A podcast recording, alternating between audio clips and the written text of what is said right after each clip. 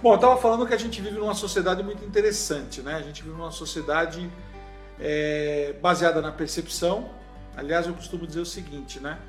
É, se a gente não vivesse numa sociedade baseada na percepção, nós não estaríamos, nós não venderíamos, não tomaríamos Coca-Cola, né? Que é uma coisa totalmente baseada na percepção. Aí estava falando que a gente vive numa sociedade baseada em percepção, né? E dentro desse conceito de baseado em percepção, a gente tem uma criação normalmente baseado dentro do conceito de que a gente tem que ser bonzinho, né? Principalmente nós latinos, a gente tem que ser bonzinho, a gente tem que ser bom, né? É... E a gente cresce baseado nesse conceito de que todos nós temos que ser bons com todo mundo, né? E aí está muito ligado com o que eu falei na live da semana passada, que é nós somos aculturados a dizer o sim.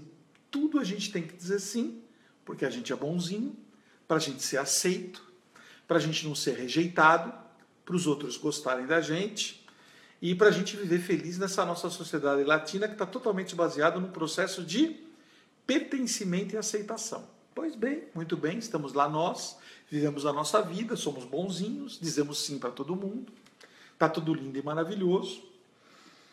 E de repente a gente vai vestindo as nossas máscaras sociais. Né? O que são máscaras sociais? Bom filho, bom pai, bom chefe, bom funcionário, bom aluno. Né? E a gente vai vivendo essas nossas máscaras sociais e a gente vai é, percebendo ao longo do tempo que a gente vai se distanciando da nossa realidade, a gente vai se distanciando da nossa verdade, porque vira uma cultura a gente dizer sim, né? A gente não consegue mais expressar aquilo que a gente pensa, aquilo que a gente quer, aquilo que a gente é. E vivemos em uma sociedade num, num grande, na grande noite do baile de máscaras, né? Então é um todo mundo representando, todo mundo sorrindo, todo mundo dizendo sim. Então eu estava voltando falando sobre essa grande, esse grande baile de máscaras que a gente vive, né? Essa, essa grande noite do baile de máscaras que a gente vive, todo mundo representando as suas é, os seus condicionamentos sociais e as suas máscaras, né? Até que chega um determinado momento em que a gente percebe que toda essa grande representação que a gente tem e que a gente faz acaba consumindo uma energia gigantesca da gente, uma energia enorme, uma energia incrivelmente grande da gente. Porque chega um momento da nossa vida onde a nossa maturidade, o nosso repertório, o nosso compromisso com a verdade começa a sinalizar de que a gente não quer sorrir, a gente não gosta de Coca-Cola, a gente não quer comer carne, a gente não concorda com o chefe, a gente não está satisfeito com aquilo que a gente está fazendo, né? E aí a gente começa a perceber a quanta energia a gente gasta para manter aquelas máscaras sociais que a gente manteve e que a gente mantém por tanto tempo. Nós estamos vivendo um momento da nossa sociedade extremamente interessante. Extremamente interessante. Porque é um momento onde muita gente está olhando para o espelho e o espelho está conversando com a pessoa e está dizendo para a pessoa que está na hora dela começar a ser honesta com ela mesma.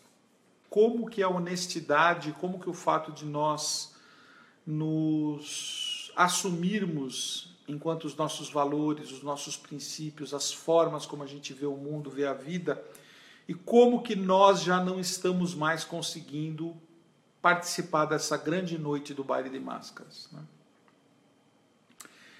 E eu acredito firmemente que existe um movimento para que a gente seja mais autêntico, para que a gente trabalhe com a verdade. Eu acredito firmemente.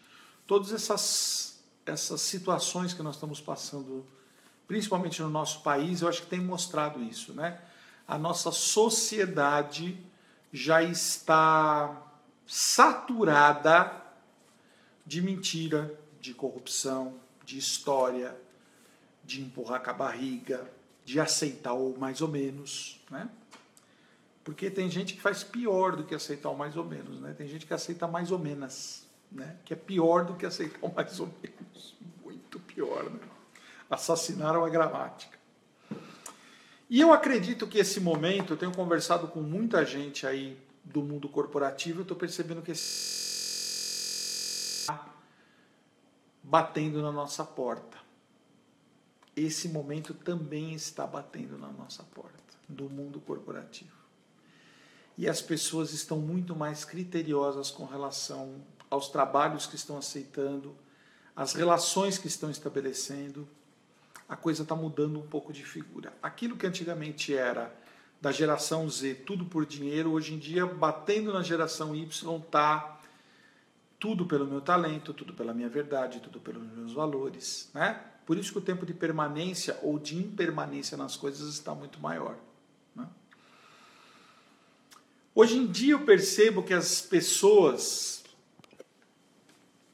elas estão muito mais afeitas a se vincularem a empresas que tenham um significado. E hoje a gente percebe que as pessoas elas estão muito mais afeitas a se vincularem a empresas com significado, empresas que tenham alma, empresas que tenham é, que elas pertençam, que elas possam fazer uma entrega que realmente tenha um valor.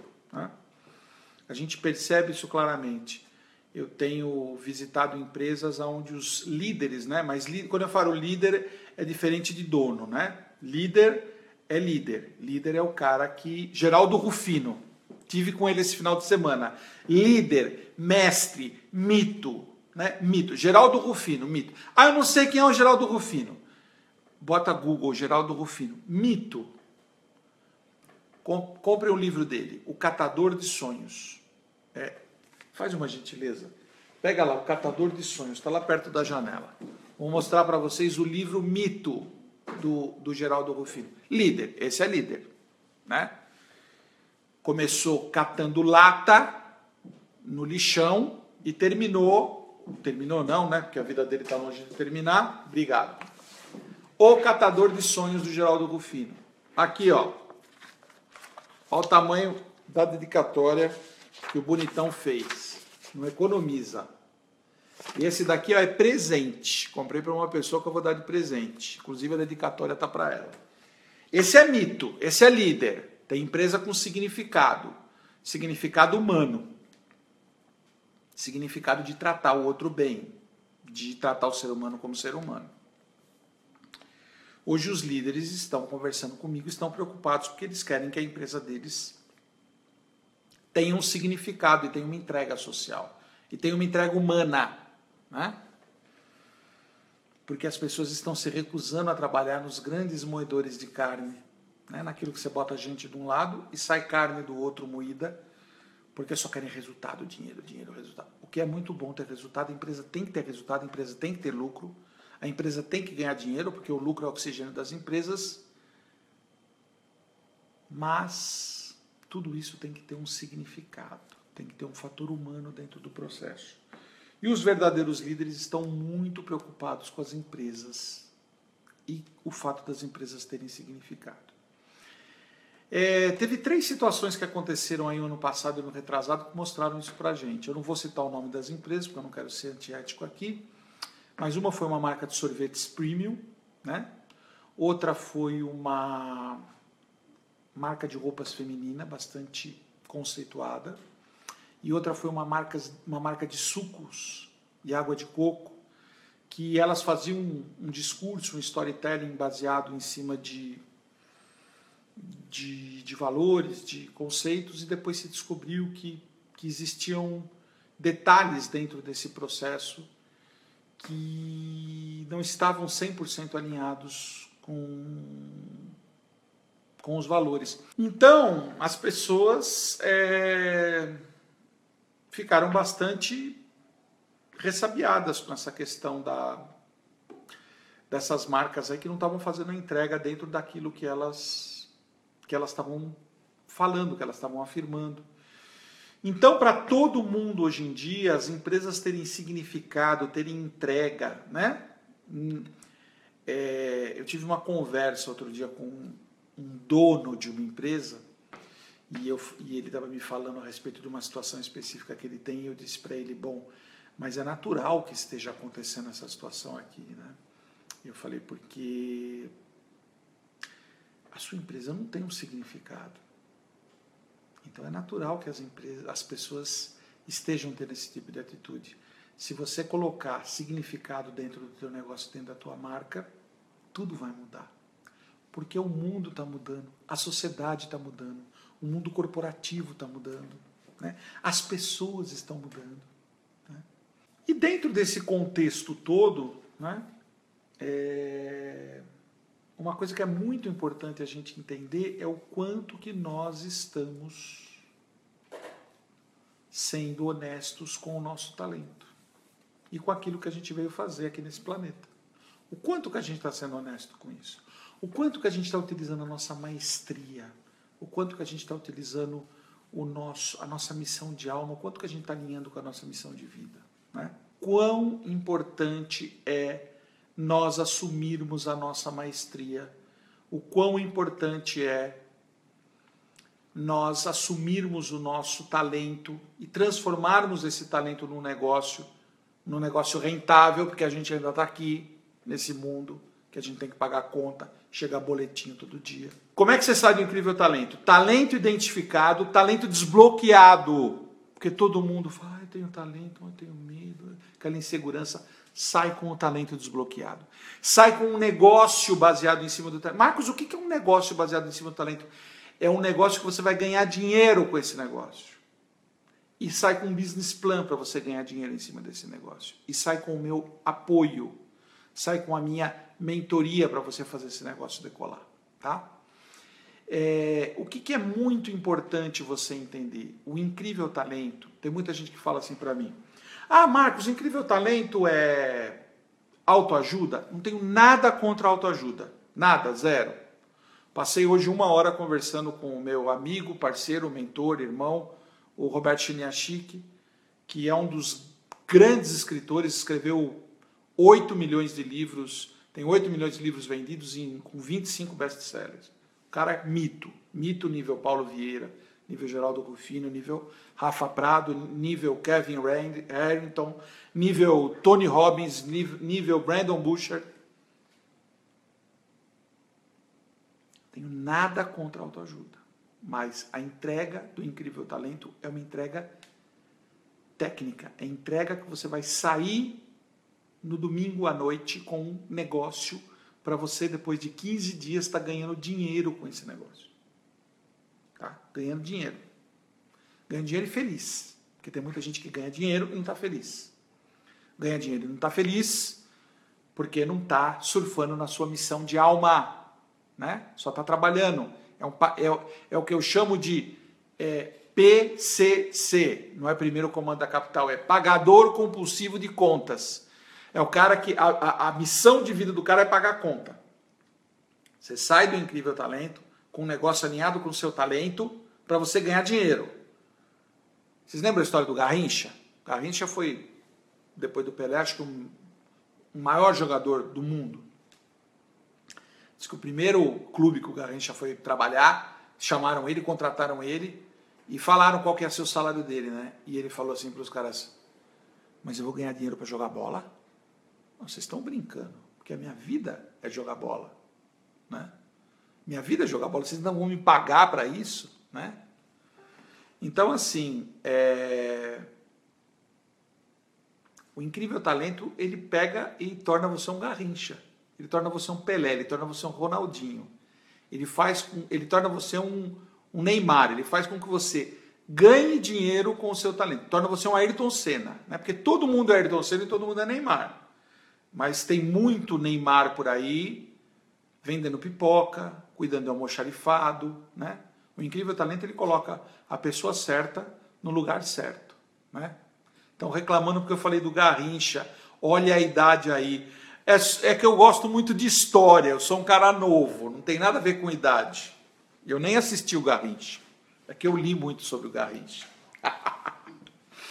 Entendeu, pessoal? Então, o Incrível Talento, como é que você sai do Incrível Talento? Você sai transformado. Entra na página do marcosleipeira.com.br, a gente está postando os vídeos dos depoimentos de quem fez a primeira turma, né? É, dos incríveis. Estão lá os incríveis. Como é que eles saíram? Saíram transformados, né? Saíram motivados, saíram transformados. Converso com eles, me dão feedback. Pô, tô pilhado, tô com o meu negócio no ar, tô ganhando dinheiro, né? Tô fazendo a coisa acontecer. Então é isso, gente. Hoje a gente falou sobre ser bom ou ser autêntico. Eu fiz uma opção de vida, eu quero ser autêntico.